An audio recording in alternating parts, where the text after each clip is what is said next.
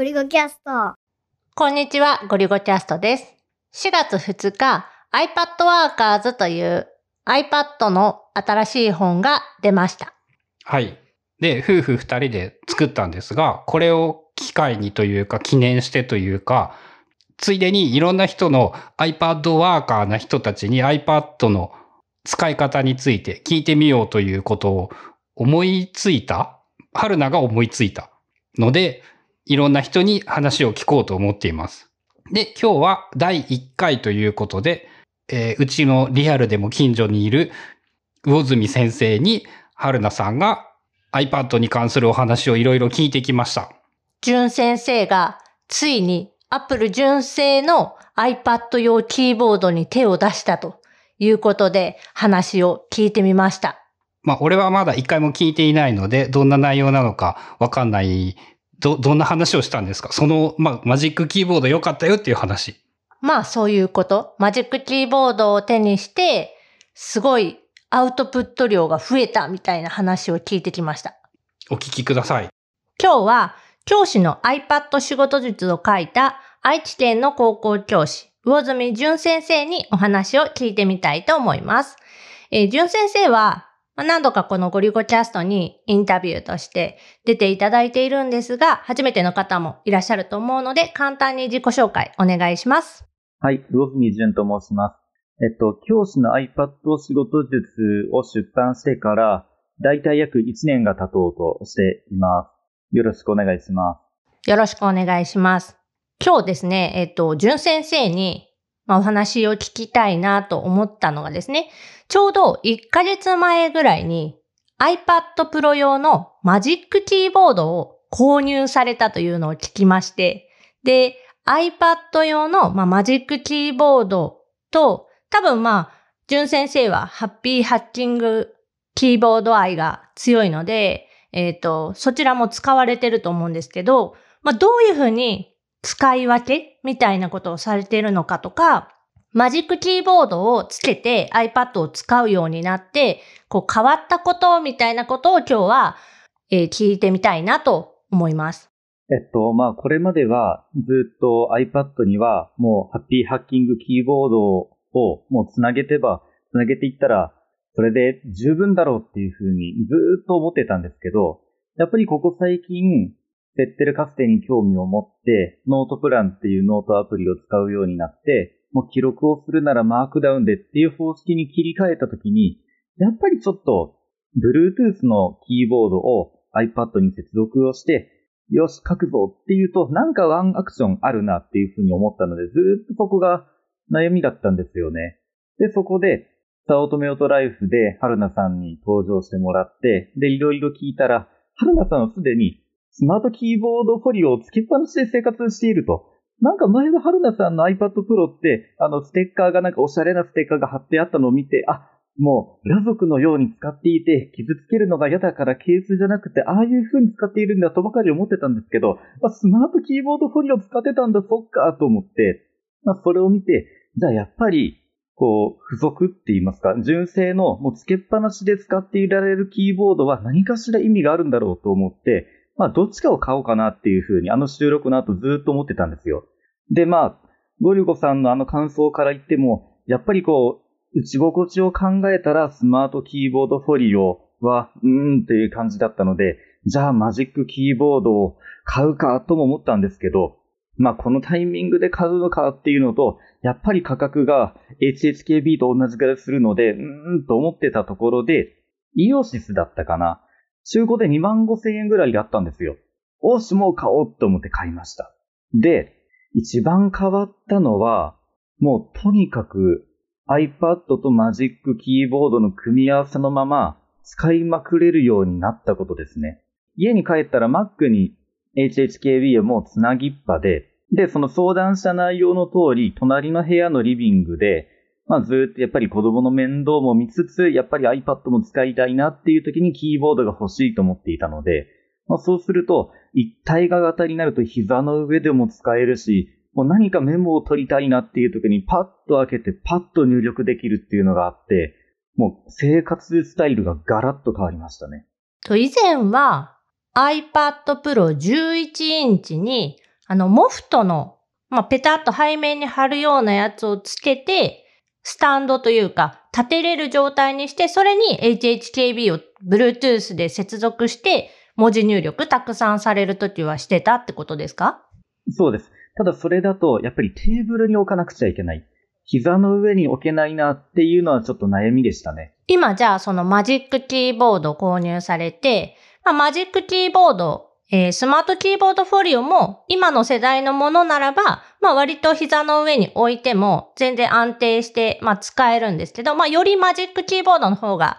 重さというか、えっ、ー、と厚みとかもあるので、膝の上とかでもまあ安定はしやすいかなっていう感じで、えー、キーボードのその打ち心地的なところでは、えっと、スマートキーボードフォリオはファブリック素材っていうんですか？ちょっとなんか、あの、布っぽいような感じのキーボードになっているんですけど、まあ、マジックキーボードに関してはもう完全に普通のまあ、パソコンについてる、まあ、キーボードと同じような感じのものがついていると。ちょっと弱点としては、まあ、その前回、えー、サウトメオトライフでの、まあ、相談会でもお話してたんですけど、やっぱマジックキーボードは重さがあるので、えっ、ー、と、11インチの iPad Pro にくっつけて、多分ね、1キロぐらいになっちゃうんですよね、重さが。まあ、iPad 単体だとすっごい軽くって 500g よりも軽いので、まあ、何もつけなければ、ペットボトル1本分よりも軽いから、ほんとどこにでも持っていけるよっていう、まあ、軽さ、気軽さがあったんですけど、まあ、マジックキーボードつけちゃうと、どっちかっていうとイメージは、まあ、ラップトップとか、まあ、パソコン、ノートパソコン、ちっちゃめのノートパソコンを、まあ、持ちはる、運んでいるのと、うん、似たような、まあ、感覚にはなるかなと。でもやっぱ大きく違うのは、簡単に取り外して、まあ、iPad がただの板になるというか、ちょっとこう、iPad だけでキーボードを使わずに使用したい場合は、サクッとこう、取り外して Apple Pencil だけでなんか操作をするとか、そういうことが簡単にできるのが、やっぱりメリットですよねっていう、まあ話はずっとしてたんですよね。そう、そこはずっと考えていて、僕が前使っていた、あれは第2世代の12.9インチのプロかな。の時には、スマートキーボード、またフォリオじゃない時のスマートキーボードっていうのを使っていたんですけど、あれをいらないからペッて取ろうかなと思うと、まず本体を持ち上げると、なんかキーボードのスタンド部分のところのマグネットだけが外れて、まだキーボードがベラベラくっついてたんですよね。で、その後キーボードをさらにビって引っ張って、引き離してっていうのをやると、2段階に分けて引き剥がさないといけないなっていうのがあったので、スマートキーボードフォリオも多分似たような感じなら、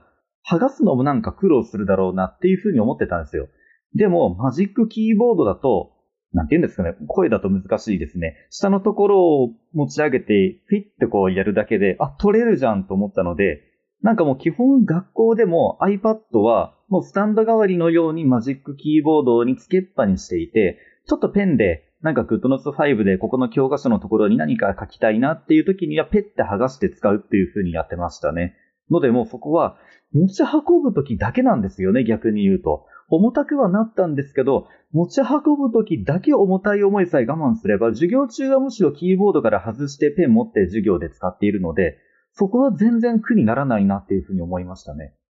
そうなんですよね。あの、マジックキーボードとスマートキーボードフォリオで、まあ値段差とか、まあその素材がうんぬんとかっていうのはもちろん違うんですけど、一番多分私も大きく違うところっていうか、ポイントになるところが、その、隙間っていうんですか？マジックキーボードは、ちょっとそのキーボード部分から少し浮いてるような感じなんですよね。イメージがなんかまああの iMac というかまあまあモニターがちょっとこうプッと浮いてるような感じに、えー、接続、まあくっついている状態で、下の方に指が入るので、そこに指を入れて、パコッとこう取り外すのがすっごく簡単なんです。で、えっ、ー、と、今私が使っているのは12.9インチ用のスマートキーボードフォリオっていうもので、そっちは、まあ、重さとかは軽いんですけど、そのくっつき方っていうのが、どうしてもキーボードの部分に iPad をこう設置してるっていうか、つけてる状態なので、やや取り外すときに、まあ、あの、苦労するとまでは言いませんけども、やや取り外しにくい部分がある。で、先ほどお話にあった、まあ、第二世代用というか、えっ、と、板状になる前の iPad Pro にまあ、つけれた、えっ、ー、と、スマートキーボードっていうタイプのものは、なんかこう、持ち上げると、ベロベロベロベロっとこう、なんか、長く伸びて、キーボード部分と、その、まあ、背面三角にこう折り曲げて、ちょっとスタンドにするっていうか、そこになんか立てかけるような接続の方法だったので、その部分がなんか外れて、ベローンってこう、伸びるみたいなのがあったんで、そっちは、さらにもう一段階なんかこう取り外しにくさみたいなのはありましたね。うん。だから、そのちょっとした違いなんですけど、これ結構大きくって、まあ、あの、マジックキーボードのメリットって何ですかって言われたら、私多分一番に、そのキーボードの打ち心地とかうんぬんじゃなく、えー、iPad の取り外しやすさ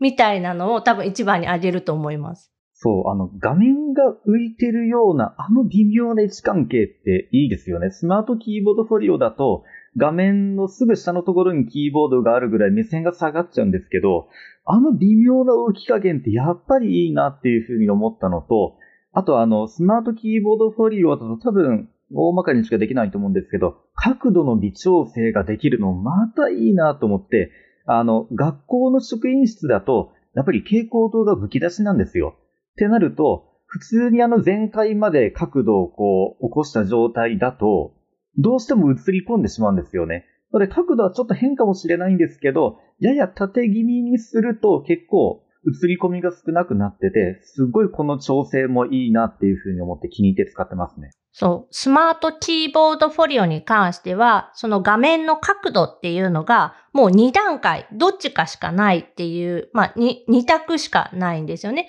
で、さらに言うと、このキーボードって、その立てかける溝みたいなところにはめないと、そのキーボードが反応してくれない。要はソフトウェアのキーボードが消えてくれない状態なんですね。だからその溝に初めてカチャンってはめた時に、えー、この iPad はキーボードと今接続されている、まあ、キーボードが打てる状態になったっていう判断で、えー、ソフトウェアキーボードっていう画面上に出てくるあのキーボードが、まあ、小さく折りたたまれて、なんかメニューとかそういう押せるものだけがなんか残った状態になるっていう。で、それに関してもマジックキーボードはそういうことはなく、もうあのくっついてる時点で、なんか常に、まあ、キーボード判定になるっていうか、常に使える状態。で、さらに、まあ、可動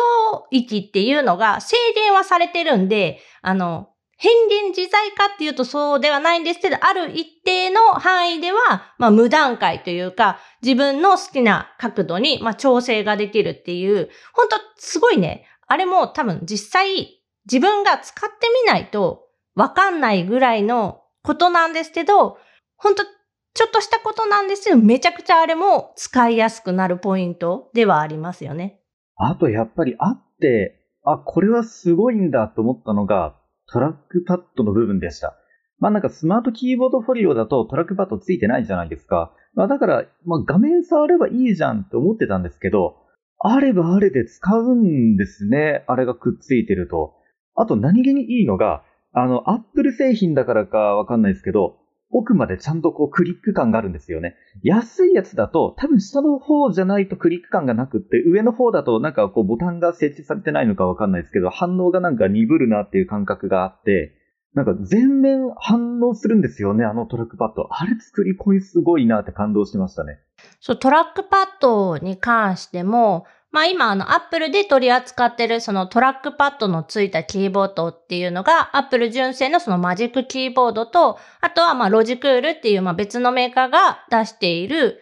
えっ、と、キーボードの2種類で、で、他にも、まあ中国製というか、いろんなメーカーが出してたりはするんですけども、まあ違うところっていうのが、えっ、と、その複数の指でのジェスチャーに対応しているかどうかとか、先ほどジュン先生のお話にあったような、そのタップして反応するエリアというか、まあその触覚フィードバックみたいな、あの、カチッと押し込んだ時に返ってくる反応だったり、その押し込みの強さによってみたいなのだったりとか、そういう細かい作り、パッと見はただトラックパッドが使えますで、どれも一緒のように見えて、実は結構大きく違うみたいな。ロジクールのキーボードに関しても、確かね、3分の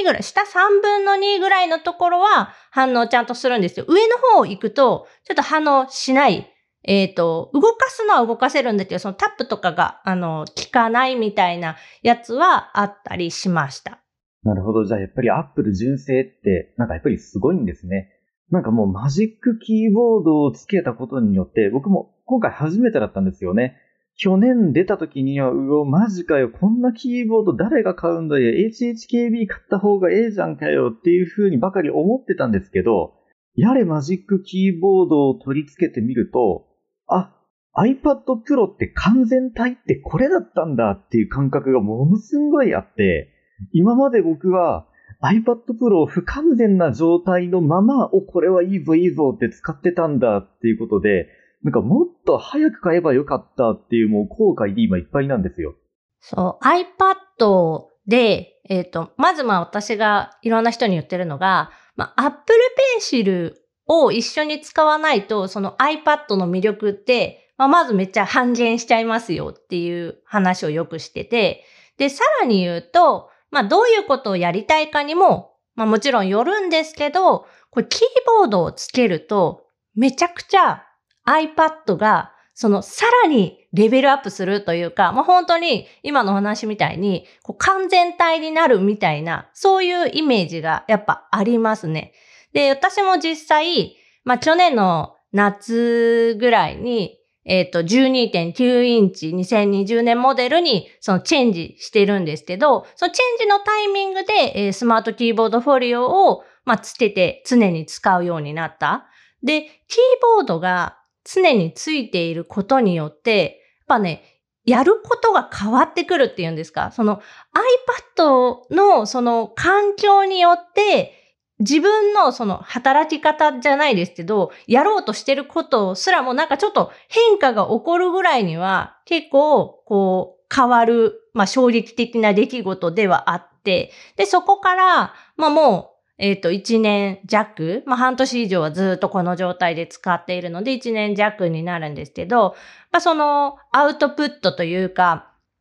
ものの作り方みたいなのも、もちろん私 Apple Pencil がもともと大好きだし、手書きも好きなので、そっちももちろんいっぱいしてるんですけど、でも、それよりも、そのテキストベースのアウトプットとかも、めちゃくちゃやっぱそれをきっかけに増えたんですよね。だからその、道具によって、その自分が変わるみたいな、なんか、まあペンとかでもやっぱあるじゃないですか。自分がこう気分の上がるペンみたいな。これを使うとすっごい筆が進むみたいな万年筆だったりだとか、まあまあいろんな種類のボールペンとかいろんなものあると思うんですけど、自分のなんかこうお気に入りの環境みたいなのが、なんか iPad にキーボードつけたらそれができたみたいな感覚はありました。そう、やっぱり環境って大事なんですよね。僕だと思ったのが、まあその家にいるときは Mac でいいじゃんっていうのはまあごもっともなんですよ。でもこれが面白いのが、たまにその集中したいときには HHKB と Mac が目の前にあるのに、さらにその手前に iPad を置いてマジックキーボードで文章を打つことがたまにあるんですよ。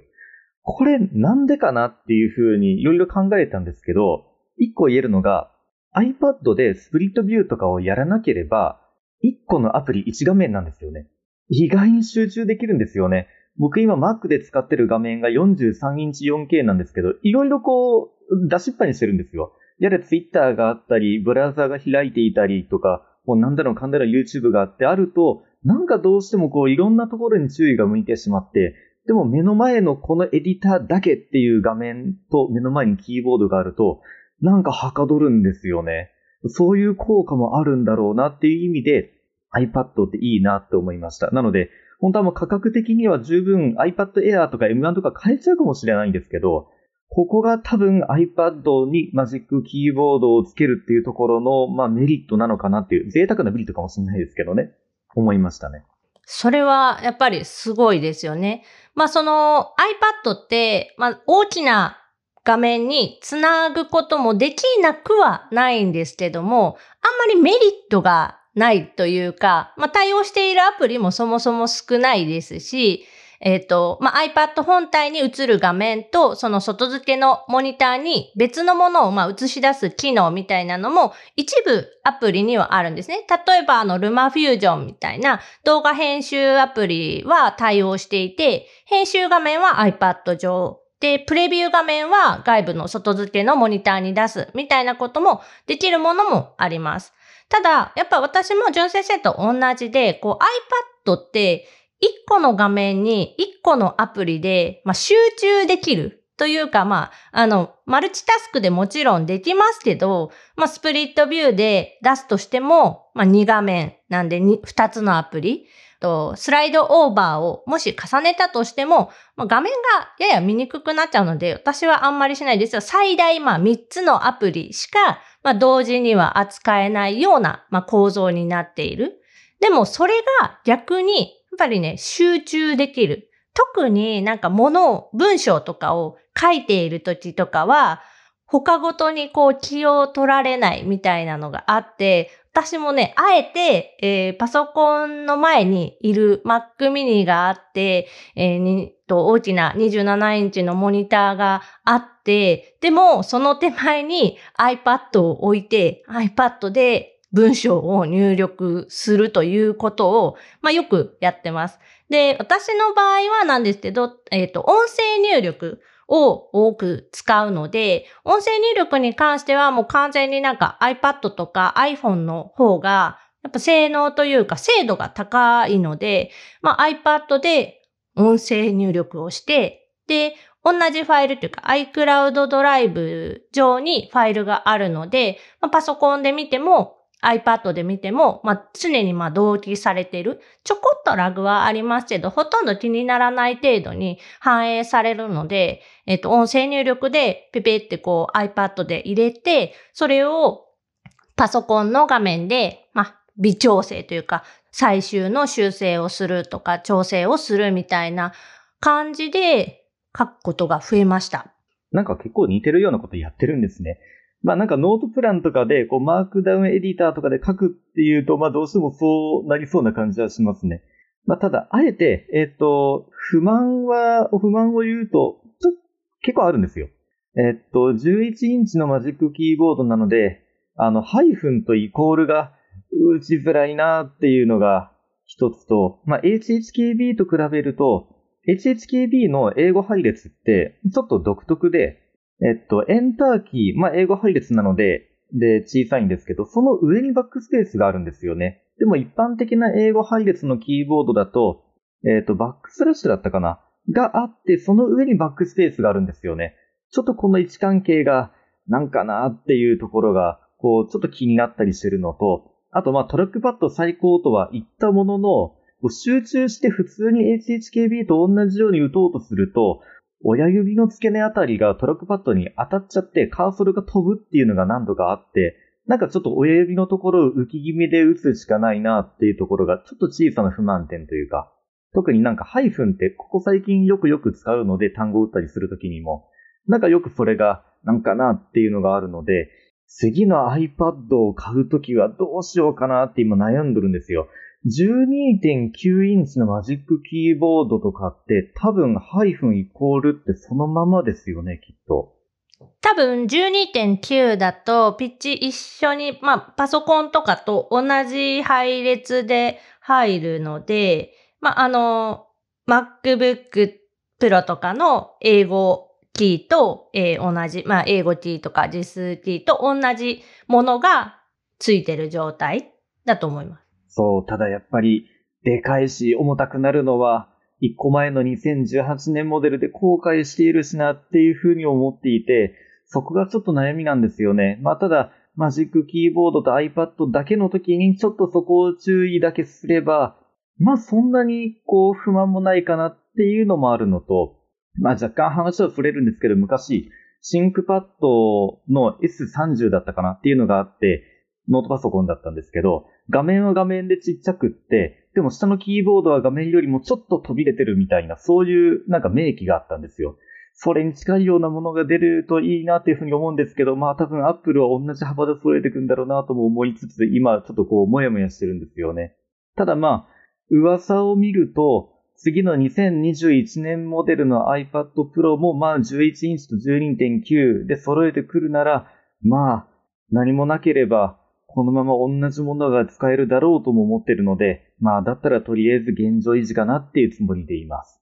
そうですね。もしまあ次のモデルが出たらというまあ話ですけど、私は次のモデルがもし出たら11インチに戻します。で、我が家には、えっ、ー、と、マジックキーボード、11インチの、まあ、マジックキーボードはあるので、私はもし次2021年モデルの iPad Pro がもし出たら11インチを買ってマジックキーボードをつけた状態で、まあ、使おうかなという予定はしてます。あの、もしなんですけど、カメラ位置が微妙に変わって、マジックキーボード、これまでのやつ使えねえってなったらどうします？買います？それともスマートキーボードフォリオの11インチモデル買います？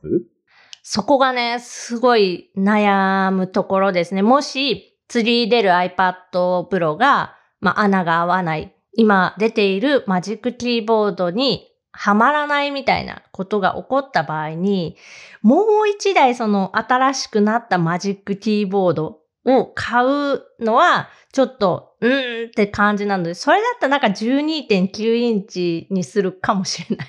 ああ、なるほどな。まあ僕の場合ですけど、えっと、マジックキーボードの上に HHKB を置いてたまに使ったりしますけどね。ああ、そうですね。なんか、ポッドキャストでもそういう話があって、あの、まあ、孫子スタイル的なものですよね。多分あの、ノートパソコンのキーボードの上に、まあ、マジックキー、あと HHKB を置いて、HHKB で、まあ、文字を打つみたいな、そのスタイルを、なんか孫子スタイルとかって呼んでたりして、で、うちの、えー、ゴリゴさんは、まあ、それみたいな近いのをやってたり、まあ、最近はちょっと分割キーボードっていう、また、あの、よくわからない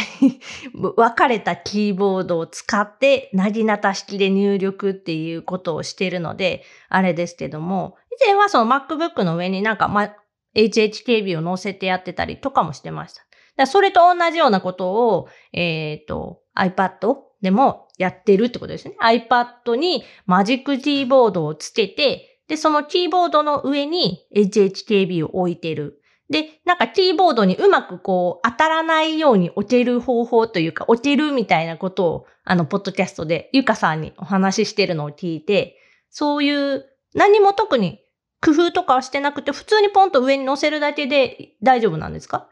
そう、MacBook とかだったらアクリル板とかを置いて、ゴム足のところでうまくキーボードに当たらないようにっていう工夫がいるんですけど、このマジックキーボードの場合は、HHKB の爪を立てた状態だとうまく当たらないんですよ。あ、これならいいわと思って。で、なおかつトラックパッドのところにもそんなに干渉しないんですよ。あ、なんかこのためになんか作られたような、な感じの、こう長さだなと思って、もうなので、あ、これでもいいじゃんと思ったりしてやってますね。それ例えば、そのマジックキーボードだけで済ませるときと、HHKB を、まあ、マジックキーボードの上に乗せて、使うときっていうのは、どういう違いがあるんですか？例えば、その文章を、えっ、ー、と、長く打つ、たくさん文字量を打つ必要があるときは、その HHKB スタイルにするとか、あとはそのなんか気分によってとか、あとはその入力する内容によって、文章量じゃなくてなんかこういうことは HHKB、こういうことはマジックキーボードみたいな、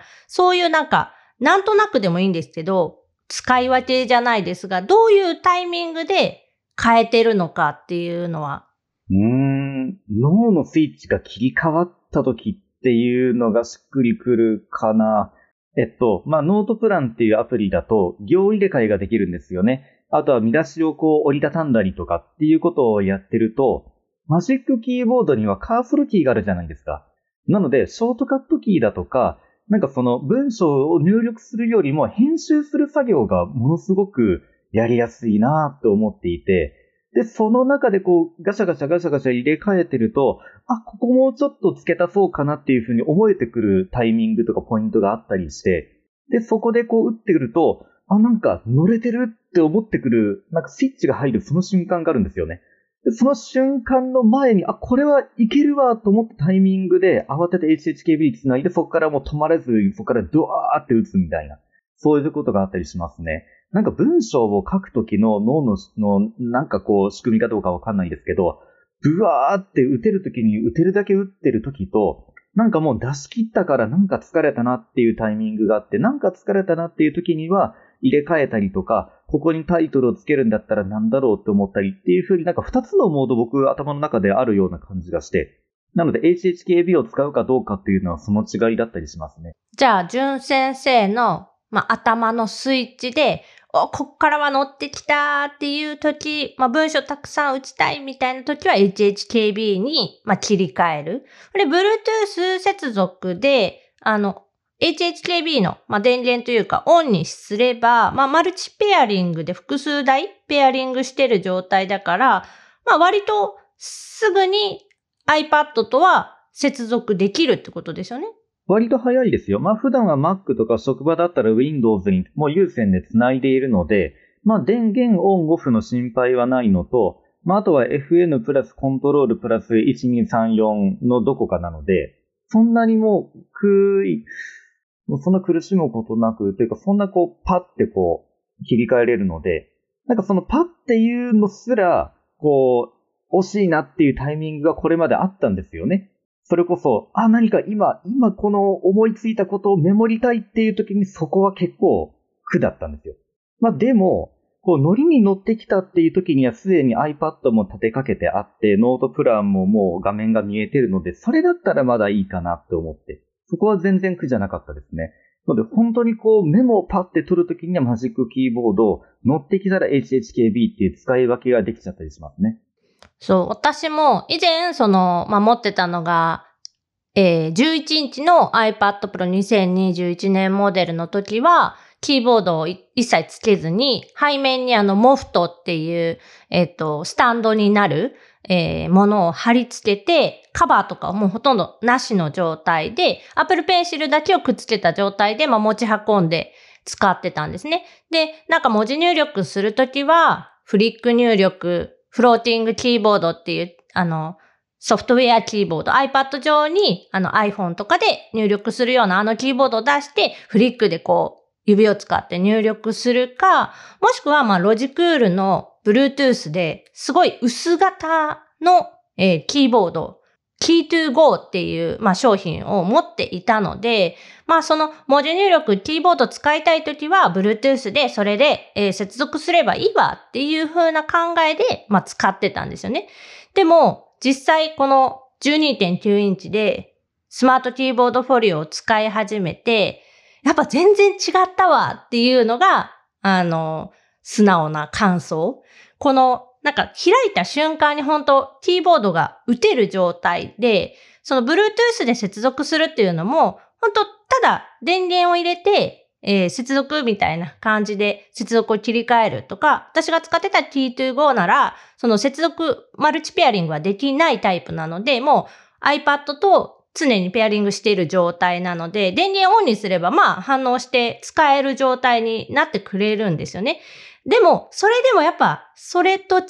て、スマートキーボードフォリオだと、開いた瞬間も本当キーボードで文字が打ち始められる状態なので、そこって、すごい微妙な、まあ、時間で言ったら本当数秒の話なんですけど、なんかね、やっぱ感覚的にすっごい差があったっていうのが、まあ、感想というか、実際使ってみて、それで運用するようになって変わったところっていう感じです。僕もそのロジクールの同じあの薄っぺらいやつ持ってます。赤色だったんですけどね。2014年ぐらいだったかな。おなんか膝の上でキーボードを使ってて、優雅になんか iPad と繋いでやってるやんみたいななんかビデオ、なんか動画があったので、おーと思って買ったんですけど、あれとマジックキーボードの差は、まあその、Bluetooth の接続の手間っていうのもあるんですけど、もう一つは、キーボードのバッテリーを気にするか気にしなくてもいいかだと思うんですよね。スマートキーボードフォリオンマジックキーボードのスマートコネクタっていうんですかね。あれで繋ぐじゃないですか。キーボード本体のバッテリーを気にしなくていい。SHKB も結局は単酸乾電池2本で動いてるので、そこは最終的には気にしなくちゃいけないんですよね。まあでも本体からの電源は取るにせよ、まあなんかレビューとか見るとマジックキーボードをつけることになって、まあだから iPad のバッテリーの減りが早くなったとかもいろいろ言われてますけど、何よりもキーボードのバッテリーのことも心配しなくてもいいっていう。なんか僕らって、こうモバイルバッテリーももちろん使ってますけど、なるべく電池の持ちようをこう気にしなくちゃいけないデバイスは少ない方がいいじゃないですか。これもこれもこれもどの残量も気にしなくちゃいけないっていうと脳のリソースが増えるので、そこでキーボードのバッテリーもっていうと嫌なんですよね。いや、マジックキーボードはバッテリーの心配がないからいいなっていうふうに思ってましたね。あとは、あの、Apple Pencil の話だけで出ましたけど、微妙になんか本体よりもこう、覆ってるじゃないですか。あれが微妙に Apple Pencil を若干ですけどなんか守ってくれてるような気がして、本当の側面だけじゃなくて若干被ってるのがあって、あ、この、このカーブ、ここ守ってくれてるの地味にいいなと思って、なんか Apple Pencil 2が落ちることもあんまりなくなったような気がして、普通になんか裸で板の状態だとなんかの表紙にちょっとずれたりとかしとったんですけど、あ、それも減ったなって思うようになりましたね。それはちょっとあるかもしれないですね。スマートキーボードフォリオよりマジックキーボードの方がなんかややこう iPad 本体よりもちょびっとこうはみ出てるというか、あの、まあ、守ってくれてる。ほんとそういう感じですよね。で、その溝と溝の間に Apple Pencil がまパチッと、えっ、ー、と、2、第2世代の Apple Pencil なので、えー、ペタッとこう磁石でくっつく。横に微妙なこう縁というか溝があるので、まあ、落ちにくくはなるかなという感じはやっぱしますね。あれを見ていると。まあ、そんなにデコボコしてるっていうようなことではないんですけど、あの、淳先生が言ってるみたいに、なんか微妙にやっぱ守られてる感はある気はします。まあ、あとはちょっと心配しているのが、外見の部分が、こう、カバンの中で擦れたりとかで、どれぐらいこう、側が傷みやすいのかなっていうのが、ちょっと気にしてます。なんかスマートキーボードの時も結構、こう、あれ、スマートフォリオもそうだったかな。なんか結構、縁っこが剥がれやすくって、持ち運びまくるとちょっとなんか、こう、傷んでくるのかなっていうのがちょっと心配ですけど、春菜さんそのあたりっていかがです？マジックキーボード使っててなんかこう、剥がれてきたわっていうところとかってありますか？えっ、ー、と、マジックキーボードもスマートキーボードフォリオもどちらも、まあまあ、あの、ヘビーに iPad は毎日絶対使ってるのであれですけど、まあ、カバンに入れたりする機会は我が家の場合すごい少ないので、あの、あんまり参考にはならないかもしれないですが、うちでの使用環境の場合、まあ、マジックキーボードもう1年ぐらいになりますけど、えっ、ー、と、全然大丈夫です。全く剥がれてくることとかはないです。スマートキーボードフォリオも同じく。ただですね、あの、汚れのつきやすさ、目立ちやすさに関しては、めちゃくちゃ、あの、汚れます。あの、拭いたら取れるんですね。ウェットティッシュみたいなもので、まあ多分あんま良くないと思うんですけど、もうウェットティッシュみたいなので、外側バーって拭いたら、めっちゃ一瞬で綺麗にはなるんですけども、なんかね、一瞬でまあ、油だったり、まあ、机に置いてることによって、なんか、あの、埃じゃないですけど、細かいものがなんか付着しやすいみたいな感じは、素材的な話で、まあ、めちゃくちゃあると思います。で、さらに、色も、まあ、現状は、えっと、スマートキーボードフォリオが、まあ、ダークグレーというか、グレーっぽい色で、えー、マジックキーボードが黒、まあ、黒に近いグレーみたいな感じになるので、まあその白っぽい汚れがすごい目立ちやすいんですよね。油っぽい汚れとか白っぽい汚れがすごい目立ちやすいのもあって、なんかね、すぐ汚れるな、みたいな感覚はあります。ああ、確かにそれは学校で使ってても一緒で、チョークのなんか粉とかすぐなんかついちゃって、なんか多少の汚れだったら、こうなんか指でこすったら取れるだろうと思ってより広がって、あーみたいな感じになっちゃうので、まあそこはちょっとまあ困ったことありましたね。まあただ今、あのコロナがいろいろ騒がせているので、あの我が家だとすごくそういうなんか衛生面に厳しいゆかさんっていう人が一緒にいるんですけど、もうなので帰ってきたらすぐにお尻拭きで拭けみたいな感じで拭いてますね。まあお尻拭きだとアルコール入ってないんで、あ、まあこれならいいかと思って iPhone と iPad を全部拭かないと、こうなんか子供に触るなみたいなそんな感じなので、まあそこはまあ綺麗綺麗なまんまかなって、うちはですけど思ってますよ。まあ、それはね、あの、正しいと思います。ちっちゃい子何でも手に、手に持ったものをそのまま口に入れたりとか、まあ、そうじゃなくても手すぐチュチュしちゃったりとかして入っちゃうものだと思うので、だから、えっと、今回、その噂されている新マジックキーボードっていうんですか？新しい、まあ、マジックキーボードが、ま、もし出、出るとしたらなんかその素材が変わる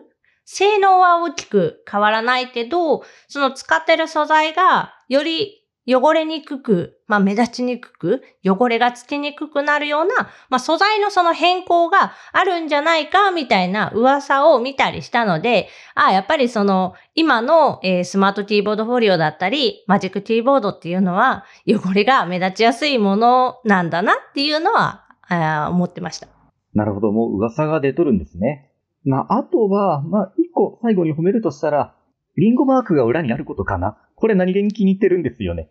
リンゴが見えるっていうやつですかね。マジックキーボードは、うんと、ちょっと、は、押してあるっていう、型押しっていうんですかあの、リンゴのマークが、えっ、ー、と、へこんでるっていうんですかね。まあ、カバーにその、まあ、キーボードのカバー側に入っているので、まあ、畳んだ時とかにも、さりげなくこう、リンゴのマークが見える状態。僕はなんか、リンゴのマークが入っている、このクラムシェルっていうのが久々なもので、MacBook はもうちょっと前に手放しちゃって、まあ、もともとあんまり使ってなかったんですけど、なので膝の上で使ったり、こうテーブルに置いて使ってるっていう時に、なんかリンゴのマークが見えてるのいいよなと思って、まあなんかここ最近までは春菜さんの前使ってたよりモフトも貼っていたので、なんかリンゴマークをこう立てかけてる時に見えなかったんですよね。そう考えると、あ、なんかお帰りな感じがして。あとはなんか地味な話ですけど、iPad 本体に入っているリンゴのマークは、まあ、縦というか、iPad を縦にした時に、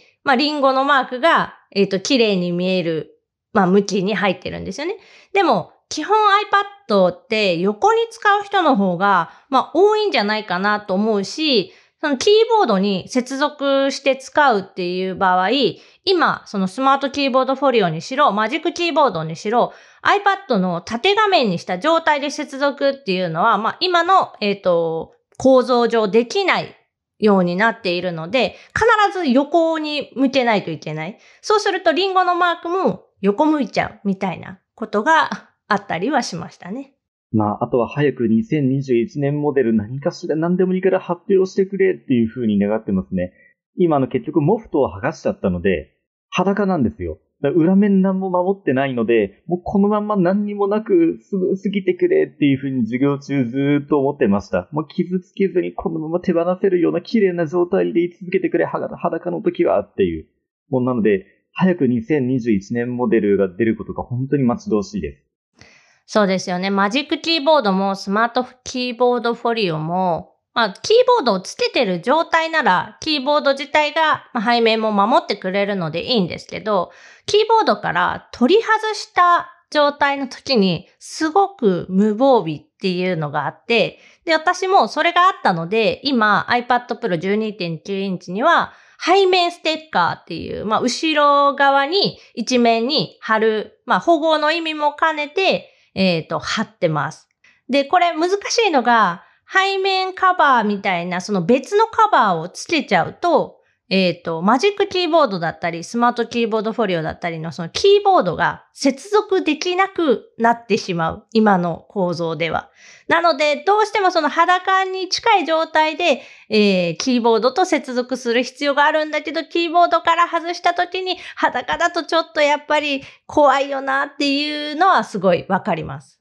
僕1個前の2018年モデルの12.9インチを使っていた時は、なんか革のようなザラザラした感触のクリアなフィルムを貼ってました。ので早く、なんか今このタイミングで2020年モデルにそれ貼るのもバカバカしいじゃないですか。もうすぐ出るのにと思って。もうなので、まだかまだかと待ってるんですよ。ね私も、まあ、あの、もうそろそろかなって言われてるけど、何にも音沙汰がないので、まあ、もうちょっとなんか先に、春の発表はあるにしても、もうちょっと先になるんじゃないかな、みたいな感じでは今いますね。まあ、とにかくその、純先生が、まあ、11インチの、まあ、マジックキーボードを購入されて、まあ、iPad を、まあ、今までももちろんキーボードは使われてましたけど、その HHKB で Bluetooth で接続したその外部キーボード使われてたのが、まあ、Apple 純正の、まあ、マジックキーボードを使うようになられたということで、まあ、いろんなこと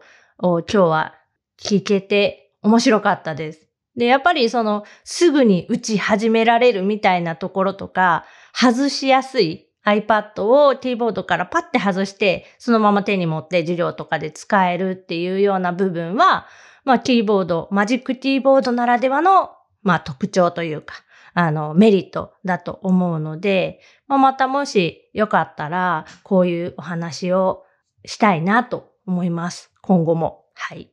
はい。まあ、新しいネタは多分どんどん Apple 製品が増えてくるたんびに出てくると思うので、またぜひぜひよろしくお願いします。またね、そのノートプランを、まあ、どういうふうに使われているのか、まあ、iPad と、まあ、パソコンとかでもし使われているのは、その、どういう風な感じで使われてるのかとかもすごい興味はあるので、またそういう話もできたら嬉しいかなと思います。はい。いや、それノートプラン3の使い方の話をしだしたらもう多分終わらないと思いますよ。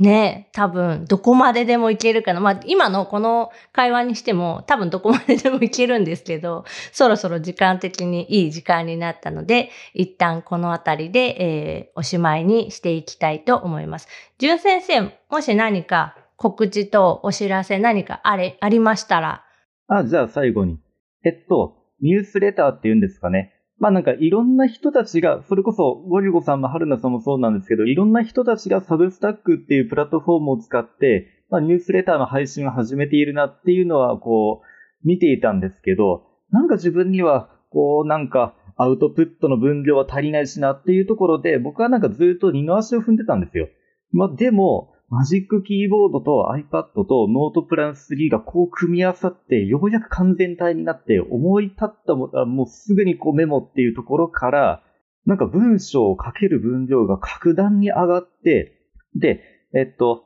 いつだったかな？この前かな？今週の水曜日のところで、で、えっと、こだわりライフっていうニュースレターを始めました。なので、えっと、それをこう登録していただけると嬉しいです。なんかもう本当は毎週水曜日っていう風に考えていたんですけど、もうすでに来週分が書き上げちゃって、いや、これ、こう、どうしようかなと思って、週2にしたらいいのかなそれとももうやっぱり貯めておいた方がいいのかなと思って、なんかこう、アウトプットの分量と、それから配信する分量の、こう、どうしようかな、このバランスっていうのをこう悩んでます。なんかそれぐらいこのマジックキーボードは使い心地も良かったですし、自分のなんかこう、能力値が上がったような感じがします。本当紹介していただいてありがとうございました。いえいえ、それは素晴らしいですね。iPad にマジックキーボードをつけたら、こう、アウトプットできる、まあ、量が増えて、熱量も増えて、で、サブスタックで、えー、ニュースレターを始めたっていうことで、まあ、私もあの、もう、あの、登録は済んでいるので、来週の配信楽しみにしてます。一応、週に1回もしくはまあプラスアルファで配信をされる予定ということでいいんですかねこれ今日ゆかさんと揉めたんですよね。そんなに早く週2に切り替えたら、もう週1になっちゃった時にみんなが悲しむでしょっていう風に言われたので、うーんと思って、とりあえずは毎週水曜日だけにしようかなと思ってます。よろしくお願いします。また概要欄の方に、えっ、ー、と、ページのリンクも貼っておきますので、気になる方はそちらからぜひご登録ください。これ無料のニュースレターでいいんですよね？一応無料にしてます。まあでも、えっと、この前ツイッターでももう告知をしたんですけど、もう僕は県職兼業の手続きをようやく通って、まあその時に、えっと、愛知県教育委員会から、まあ広告収入だったりお金を取ってもいいですよっていうふうに許可を得たんですけど、その時に、まあブログはもちろんのこと、しれってメールマガジンもしれっと入れといたんですよ。そしたらメールマガジンも一緒になって通ったので、よーしと思って、一部やっぱりこうクオリティの高いものを出す時とか、あとどうしてもやっぱり払ってくれるような人に読んでもらいたいっていうものは、ひょっとしたら有料入れるかもしれないです。まあでも当分の間とりあえず実験段階で無料でやっていこうかなっていうふうには考えてます。はい。ということで、本日は、えー、愛知県の高校教師、魚住淳先生に、まあ、iPad の主にまあキーボードの話をお伺いしました。ありがとうございます。ありがとうございました。